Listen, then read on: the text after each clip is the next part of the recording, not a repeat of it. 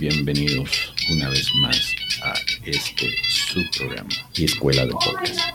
Hoy me encuentro en solitario.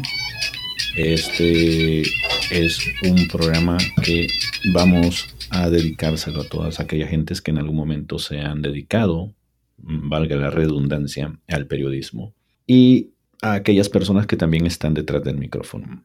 ¿Por qué digo esto? Bueno, en esta ocasión no me acompaña Félix. En estos momentos él se encuentra participando dentro del el Podfest que se está desarrollando, si mal no tengo mis datos, en Dallas. Él va a estar presentando una exposición el día de ahora. No estoy muy seguro a qué horas, pero cuando él ya esté por acá nos va a dar más eh, datos sobre qué estuvo haciendo por allá. La exposición que él va a dirigir se llama Bilingual Track y va a hablar necesariamente sobre cómo los podcasters estamos haciendo la jugada en español. Bueno, vamos a entrar directo a lo que nos compete. ¿Cuántas veces ustedes no han intentado ver si su mensaje llega más allá de los micrófonos y pues puede lograr captar la atención de un periodista? Porque obviamente esto es algo que eh, no podemos negar. El hecho de tener a un periodista de tu lado para anunciar un evento, para poder darle cobertura a un evento, hace que el mensaje que estás desarrollando se amplifique muchísimo más y pueda llegar a más personas, posiblemente a personas que no necesariamente están integradas dentro del nicho que estás manejando. Y por eso es importante saber cómo poder llegar y llamar la atención de estas personas que tienen el poder de convocatoria, que tienen el poder de enfrentar a las masas con las noticias de lo que está sucediendo en ese momento en el mundo, localmente o a nivel interno interno de país me refiero. Entonces, en ese sentido, hoy me gustaría que hablemos sobre cómo hacer que los medios publiquen tu historia. Y esto no necesariamente tiene que ser algo inalcanzable, pero sí mm, con las, las observaciones que vamos a tener ahora vas a poder tener un amplio abanico de oportunidades que te van a acercar un poco más o que van a fortalecer un poco más tu relación con los periodistas y por ende con los medios cuando los invites a tus eventos. Ojo, el hecho de tener las cámaras, las coberturas ahí en tu evento no significa que ya eso es suficiente como para poder moverte y dar a conocer tu mensaje. Lo que sí significa es que puedes alcanzar de manera mucho más inmediata y más rocambolesca, si así lo quieres decir, tu evento y quieras o no, vas a llamar la atención. Quien aparece en los medios de comunicación tiene esto un efecto psicológico, digámoslo así, porque su imagen se convierte en una imagen de una persona de autoridad, de una figura de autoridad, porque una vez apareces ahí, te conviertes en un especialista, en alguien al que los medios de comunicación que representan a tanta gente se han fijado en vos y no en otra persona que posiblemente hace lo mismo que vos. Y esto te da una ventaja ante tu competencia, obviamente. Vamos a ver, hay algunas situaciones que van a facilitar la cobertura de los medios, porque entonces cuando los medios se fijan en vos es porque tenés un valor noticioso que nadie más tiene, y eso es de interés para el público. ¿En qué ocasiones podría ser de interés de los medios? Bueno, cuando hay acontecimientos locales o regionales o nacionales que se relacionan ya sea con el trabajo de tu organización o con el trabajo de alguna persona para la que estás laborando. Por ejemplo, el día de la inauguración en una conferencia nacional sobre el embarazo de adolescentes. Ese es un buen momento para poder destacar un trabajo, algo sobre lo que estés realizando que se enlace con eso, ¿no? Vos podés vincular el peso de esa historia con tu trabajo y eso te puede dar notoriedad. Los días festivos son otras fechas especiales que también ofrecen un buen telón de fondo a tu punto de vista. a lo que vos tenés que decir. Una historia sobre el trabajo que has hecho para reducir la conducción bajo los efectos del alcohol podría aparecer, por ejemplo, en Nochebuena o en las fiestas de eh, Año Nuevo, ¿no? La noche del baile de graduación de un instituto. Por ejemplo, esto podría servir para poder hablar sobre la prevención de los embarazos en adolescentes. Ahí puede caber cualquier tipo de podcast o de emprendimiento que tenga algún tema relacionado con eso que estamos hablando centralmente. Un artículo sobre la relación entre el contenido, la relación entre el consumo del alcohol y los jóvenes o la sexualidad de los adolescentes, en fin, el abanico es bastante grande. ¿Qué pasa cuando no tenés algo así de valioso? Pues entonces te toca crear tu propia noticia, te toca utilizar la imaginación para poder dar una excusa para que los medios se fijen en vos. En mi experiencia, yo te diría que los medios se van a fijar siempre y cuando vos les ofrezcas números. Los números son bien importantes porque uno siempre está tratando de medir cómo está X o Y situación dentro de la sociedad. Y lo podés ver, nada más tenés que abrir los periódicos, escuchar algún noticiero en la radio o ver la televisión cuando están los noticieros y ver cómo destacan ellos los números. Eso es un buen medidor para poder llamar la atención de los medios.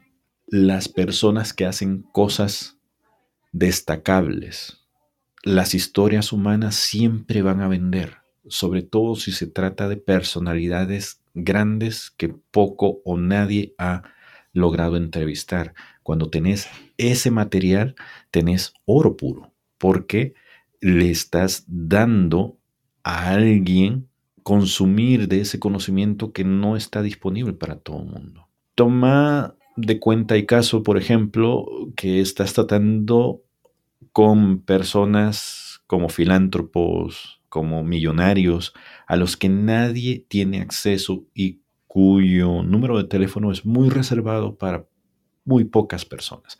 Si vos lidias con ese tipo de personajes, eso te vuelve un centro de atención para los medios. Eso puede llamar muchísimo, muchísimo la atención a los medios. Si personalmente has conseguido un récord o un reconocimiento, la gente va a llegar a vos solita. Así de simple. Pero para ello tenés que hacer bulla, como decimos en mi país. Para ello tenés que hacerte notar y dar a conocer la noticia utilizando todos los canales que tengas a la vista redes sociales, correos electrónicos, aprovechar cualquier excusa que tengas para poder hablar acerca de esto. Ojo, trata de no llegar al punto en donde vas a tiburrar a la gente con el mismo tema. No caigas en eso porque lo que vas a hacer es correr a la gente. Porque toda vez que la gente empieza a escuchar la noticia una y otra y otra vez, va a perder la novedad y entonces va a perder el interés. Ahora, lo mejor, desde luego, cuando estás con esta intención de llamar a un periodista, de contactar a un periodista, es que tengas ciertas cosas claras para que caigan en tus redes. Te lo digo como periodista. Por muchos años todos nosotros en la redacción tuvimos asignado un correo electrónico. ¿Cuántos correos crees que recibíamos al día? Cientos. Muchos de ellos ni siquiera los sabríamos. ¿Por qué? Porque la mayoría tienen la siguiente forma de trabajo. Hay una reunión de pauta que se realiza en los lunes o fines de semana, dependiendo de tu turno, o al final de la semana, un viernes, por ejemplo, cuando las cosas están más o menos calmadas. Es importante entonces que conozcas más o menos cuándo estos medios andan en busca de información. Y eso es muy sencillo de hacerlo. O sea, ponete a ver las ediciones de los periódicos, escucha los noticieros, mira la televisión cuando están dando las noticias y puedes ir sopesando más o menos qué días son los que están más ausentes de noticias grandes, de noticias buenas. A veces los periódicos, por ejemplo, llenan mm, con lo menos importante lo que se va quedando para, para coberturas más lejanas, los periódicos de los fines de semana. Y ese podría ser una buena oportunidad para que vos mandes tu material. Ahora, digamos que dentro de todo el grupo de información que recibe un periodista, llamaste su atención. Esto que te voy a decir a continuación tiene que estar en tu mente justo cuando recibas la llamada para preguntarte más sobre eso que les has mandado. Y no se vale no estar preparado. ¿Qué significa esto? Bueno, primero tienes que preparar un guion de lo que vas a decir por teléfono o por correo electrónico. Ese es tu primer paso, porque a partir de lo que escribas ahí, tienes que ser capaz de ser muy conciso de qué es la historia de interés que querés venderle a estas personas. Esta comunicación no debe pasar de más de tres frases y tenés que destacar los aspectos más importantes en el primer párrafo con la mayor cantidad de detalles que puedas. Entre más directo seas, mucho más fácil va a poder ser para vos vender un número, una historia de una persona, un evento. Tenés que ir directo al grano, no le des vueltas. Lo siguiente es que si pasas de esa puerta te van a contactar y para ello tenés que tener listos antecedentes donde puedas describir lo que estás queriendo vender. A mayor profundidad, obviamente, ¿no? Entonces tenés que tener listo cualquier documento que te ayude a respaldar, por ejemplo, las cifras con las que querías vender, que hay cada vez más estudiantes con maestrías en publicidad que se están adentrando al mundo de los podcasts. Tenés que saber cómo respaldar esa información y tenés que tener las fuentes ya preparadas para poder dárselas al periodista, porque el periodista lo que va a hacer es preguntarte, ok, ¿quién publicó ese informe? ¿Cuándo lo publicó? ¿Por qué te van a hacer este tipo de preguntas? Bueno, pues porque necesitan corroborar que la fuente que está diciendo esos datos es confiable. No es lo mismo que lo diga Pepe el Toro a que lo diga una casa encuestadora que se dedica a eso. Y lo segundo, no es lo mismo decir, es que tengo los datos de 1999 sobre el podcast a decir, tengo la última encuesta que se publicó en el 2022, en enero de ese año. Son los datos más recientes que vas a poder utilizar para poder fundamentar una nota de cobertura. De lo contrario, estás haciéndole perder el tiempo a esta persona. Es posible, porque esta es una regla básica en el periodismo, que te pidan tener otras fuentes o si se trata de una historia de interés humano que quieres vender, que tengas a otras personas que puedan corroborar lo que esta persona de interés va a decir. Te van a pedir a otras personas para entrevistar, a otras fuentes. Tenés que estar preparado para darles números de teléfono, haber hablado previamente con estas personas para poder prepararlas y decirles, te va a contactar fulanito de tal a tales horas. Básicamente te vas a tener que convertir en una especie de broker, que es lo que nosotros conocemos en el mundo del periodismo, a estas personas que preparan el campo previo para poder mandar al periodista a hacer su trabajo. Tienes que planear un paso de acción que muestre cómo proponer resolver la nota que estás dándole al periodista. Es decir, le puedes decir, eh, tenemos estos antecedentes, se hizo esto, se hizo aquello. La idea es poder manejar un mapa de ruta que no necesariamente van a seguir los periodistas, pero que ellos logren ver por dónde estás planteando tu historia y que tenés claridad de por qué esa historia vale la pena ser publicada. Parece tonto e ilógico lo que te voy a decir, pero entre más fácil le hagas la tarea al periodista, muchas más posibilidades vas a tener de poder avanzar en tu posibilidad de ser publicado o de ser presentado en un medio.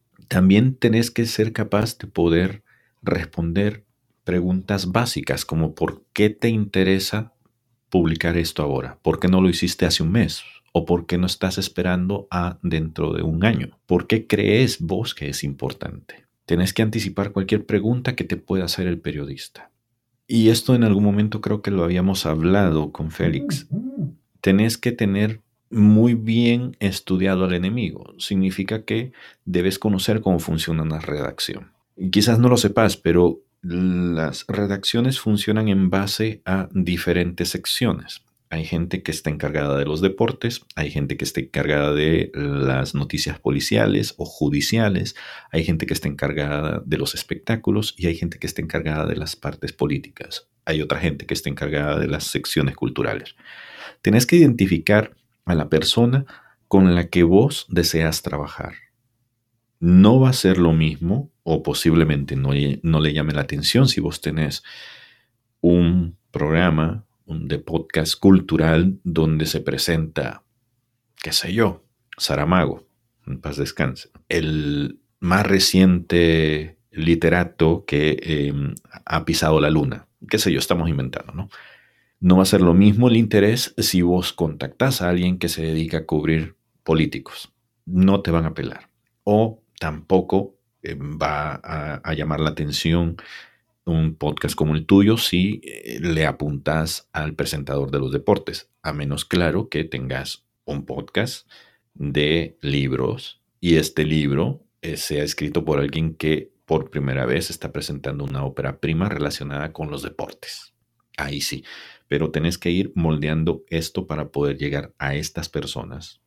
Si el contacto inicial no está interesado en que vos te contactes con él, o le mandes alguna información, pregúntale si esta persona te puede remitir a otro que podría estar interesado. Esto va a ser una cacería y te va a llevar un poquitín de tiempo, pero poco a poco vas a ir agarrando la pista de a quién le podría interesar esto y al final podrías terminar siendo publicado. Una de las cosas que es muy importante que sepas y que tengas bien claras es que vas a estar interrumpiendo a una persona que está ocupada en su trabajo. ¿Qué significa esto? Bueno, cuando vos tenés estas reuniones en las salas de las que te hablaba, en las salas de redacciones, básicamente estás lanzando ideas para decir qué es lo que voy a hacer durante la semana. Tu editor te las aprueba y de inmediato te pones a trabajar sobre esto. Si vos, como usuario de estos medios, querés aproximarte a alguna de estas personas, es probable que lo hayas en medio de un trabajo de investigación o de reporteo que puede ocurrir en cualquier momento. Entonces, cuando logres colarte dentro de esa rutina, que probablemente las mejores horas para poder intentar hacer eso son las 10 de la mañana y las 2 de la tarde, vas a poder tener breves chances de poder hablar con esta persona, de captar su atención, aprovecharla. Ah, no te pongas nervioso, anda al grano, decirle que tenés toda la disposición del mundo para poder hablar o si le interesó y necesita darte un seguimiento, decirle en qué momentos em, son mejores para vos para poder comunicarse. O sea, la cuestión aquí es, vos no sos importante en ese momento, los importantes son ellos. Lo que tenés que hacer es captar su interés y tenés que darle todas las facilidades para poder hacer de esta su historia. Vos tenés que convertirte en la persona que guíe al periodista hacia tu historia. Si te salta el contestador automático, pues tenés que dejar un mensaje que tenga lo que ya te había comentado, lo más sustancioso de por qué estás contactándolo y por qué esta historia es de interés. Si el horario de 2 de la tarde o de 10 de la mañana no te funciona, trata otras horas. Pero por favor, nunca, nunca, nunca intentes llamar después de las 5 o las 6 de la tarde. ¿Por qué? Bueno, y esto también tiene que ver con cómo estés estudiando a tu enemigo. Yo te lo voy a decir desde el punto de vista de los periódicos que es con los que yo he trabajado, la prensa escrita. A las 5 de la tarde tenemos la mayoría los cierres y eso significa que estamos en friega tratando de terminar los trabajos, transcribiendo, pasando a los editores una muestra de lo que ya se escribió y básicamente mandando a la imprenta el material para que sea publicado. Nadie, nadie en sus cabales te va a hacer caso en ese momento, nunca. Entonces, evita esas horas, las horas pico. Y también tenés que tener en cuenta que si te vas a comunicar con otro tipo de medios, tenés que averiguar a qué horas son los, los horarios más difíciles de poder contactar a alguien si alguien tiene una secretaria o no, si hay alguien con quien pudieras dejar una llamada o qué hora es la más favorable para poder comunicarte con esta persona. Porque la radio tiene sus propios horarios, la televisión tiene su propio horario posiblemente los periódicos que laboran nada más en Internet tienen sus propios horarios y sus propios días. Cada quien tiene su propia rutina. Entonces, ten en cuenta los plazos de cada periodista y respetarlos, de cada periodista y cada, cada medio, ¿no? También no los estés llamando a cada momento una vez que ellos decidan continuar con tu noticia. ¿Por qué? Lo peor que podés hacer es andar apresurando a alguien que está siempre ocupado, sobre todo en el, mundo de los medios. Tienes que darles tiempo suficiente para que hagan el mejor trabajo posible con tu historia. Y sí, sí puedes darle correos de seguimiento, llamadas de seguimiento, nada más para asegurarte de que no tienen alguna duda o de que ellos no están batallando por conseguir información que posiblemente vos se la podrías conseguir de manera más expedita. ¿Sí? Entonces, si haces caso de estas recomendaciones que te he dado ahora, estoy más que seguro que vas a poder llamar la atención de cualquier periodista al que te acerques y vas a poder asegurar la publicación de tu historia. Ahora, esta no es una receta mágica. Requiere de trabajo, requiere de constancia y de cierta picardía de parte tuya porque posiblemente me vas a decir, pero es que yo no conozco a nadie en los medios. Básicamente te vas a tener que convertir en un investigador o en un periodista y vas a tener que ir a la fuente. Ya en otros episodios te he advertido de esto. Cada nota, cada publicación tiene un nombre que posiblemente te dirija hacia un correo. Los periódicos también tienen formas de contacto. Las salas de redacción tienen formas de contacto. Cada medio tiene una página web, cada medio tiene redes sociales, cada medio tiene un community manager con quien puedes hablar para poder hacer una primera aproximación. Trata de conseguir acercarte a estas personas en cualquiera de los casos. Eso podría llevarte a conseguir hablar con la persona con la que vos necesitas hablar. Esto es todo por ahora. Yo espero que te haya gustado esta información que te tenía ahora. Este es uno de los temas más importantes que creo yo a los que deberías prestarle atención si te vas a dedicar en serio a producir tu propio podcast. Nada más me queda recordarte que poco falta para poder cerrar el registro de tu podcast para participar en los Latin Podcast Awards y convertirte en uno de los selectos ganadores de ese premio internacional que te puede dar mucho prestigio en lo que estás haciendo. También te pido por favor que no dejes de visitar escueladelpodcast.com y nos des seguir en nuestro canal, un like en nuestro material y si querés que nosotros te ayudemos con tu proyecto, estamos a la orden ahí siempre. Otra cosa, también nosotros tenemos más información aquí en las show notes. Puedes buscarlas, puedes verlas y también colaborar con la tienda de implementos electrónicos que tenemos a la venta a través de los afiliados que hay ahí, por si nos querés colaborar o ayudar con eso. Ha sido un gusto, hasta luego.